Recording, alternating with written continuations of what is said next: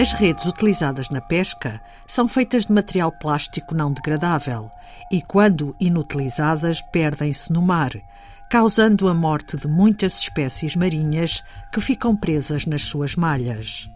O projeto Biorrede da UCEMAR, Universidade de Coimbra, criou um novo tipo de redes com materiais mais degradáveis para a faina pesqueira na costa. O Biorrede é liderado por Arménio Serra, professor e investigador do Departamento de Engenharia Química da Universidade de Coimbra, que explica que estas redes são específicas para pesca costeira. São redes diferentes das redes das fainas de alto mar, não é? São aquelas redes de monofilamento que a gente vê na praia, não é? Aquelas redes de praia. As redes de arrastão é, é totalmente diferente, não é? Não é, não é mesmo, não é mesmo a, a, o fabrico é diferente. O desafio era substituir as redes que agora, que agora se utilizam, não é? Que são em nylon.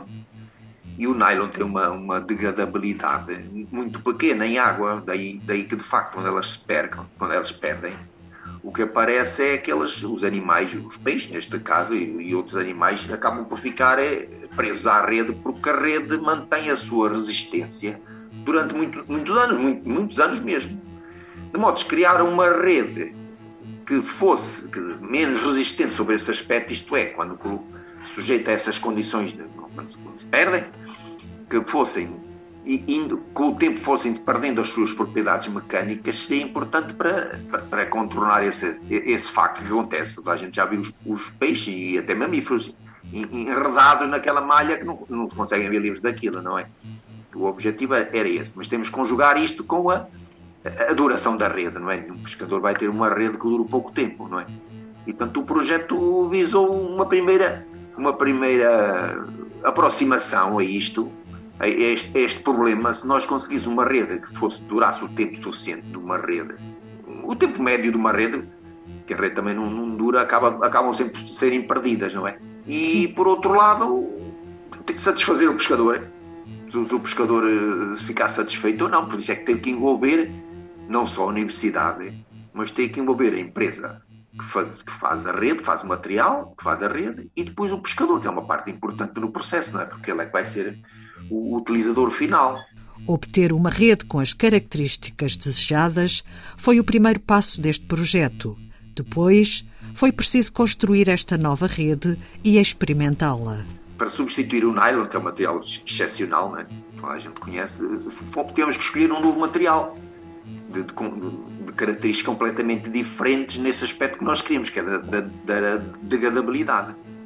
Então tivemos que migrar para, um, para, para materiais, nós chamamos poliésteres, nylon são poliamidas, migámos para poliéster, que já sabemos que são mais degradáveis, mas tivemos que escolher, ou, que ir à procura de materiais em quantidades grandes, não é? Não, não se trata aqui, não se tratava de um trabalho de laboratório, já se tratava de um, de um trabalho mesmo tendo um produto final, uma rede completa, igualzinha a uma rede das, das, das, normais que os pescadores usam, não é? Portanto, tivemos que andar à procura, do, primeiro, do material, que tivesse umas características que nós achávamos que seriam as melhores. Tivemos que ter a empresa que nos faz o que nós chamamos o fio, não é? A rede é feita de um fio. Esse fio, tecnicamente, é um, chama-se um monofilamento.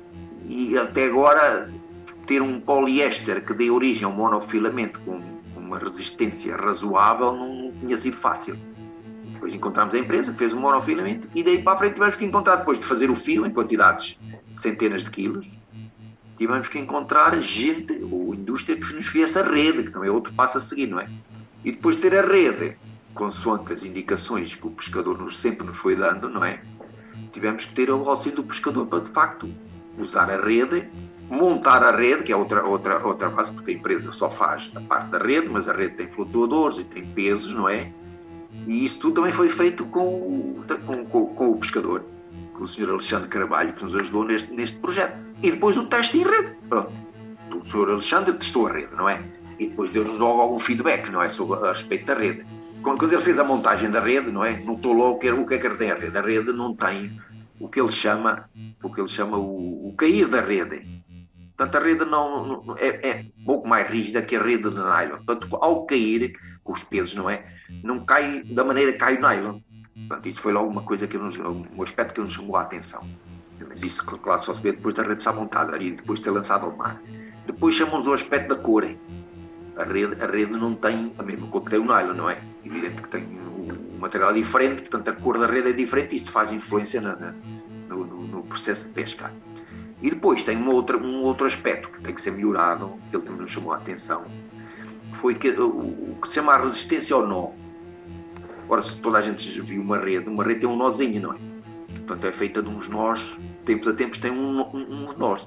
E nesse nó é sempre um ponto de fragilidade, porque o fio que dá o nó aperta o outro fio, fragiliza o fio naquela posição. E, portanto, eles chamam-nos logo a atenção que, de facto, a rede não tem a resistência, e depois nós sabemos aqui, de facto, não tem a resistência que tem o nalho. Portanto, o, o projeto, para evoluir, tem que evoluir nestas direções, e que são, são, são boas direções, que só, nós só tivemos essas direções quando fizemos a rede. Não é? À composição química das redes vão ser adicionadas novas substâncias para melhorar a sua qualidade. Estes materiais mais amigos do ambiente, chamemos-lhe assim, não é? Ainda está, ainda está tudo no princípio. Mas de facto é um mercado que tem todo, todas as garantias que vai expandir, mas ainda leva o seu tempo. E os pescadores também, estão, também percebem isto, não é?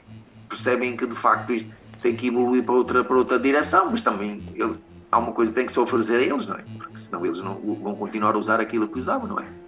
Mesmo tudo, todo o material que usam, eles já, já tentam migrar para outros materiais mais amigos do ambiente, ou por que a legislação impõe, não é?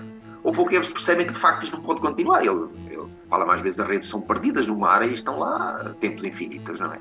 Mas, mas é isso temos que fazer, ter as soluções e depois implementar as soluções. Muitas vezes a implementação é que custa até mais do que as próprias soluções.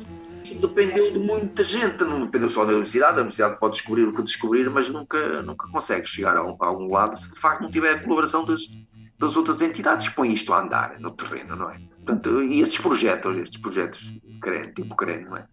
Tem esta, tem esta faceta de tentar juntar as pessoas para tentar eh, que o conhecimento vá passando uns para os outros, nem que seja, não seja tão, tão, tão rigoroso quanto isso, mas vá passando uns para os outros, ou tão, ou tão avançado quanto isso, mas que a ideia seja implementar estas coisas, por estas coisas no terreno. Não é? Projeto Biorrede da UCMAR, liderado por Arménio Serra, professor e investigador do Departamento de Engenharia Química da Universidade de Coimbra. A criação de uma rede de pesca biodegradável é mais um exemplo de projetos que promovem a transferência de conhecimento através de parcerias entre cientistas e pescadores. Antena 2 Ciência regressa na próxima segunda-feira. Passe uma boa semana.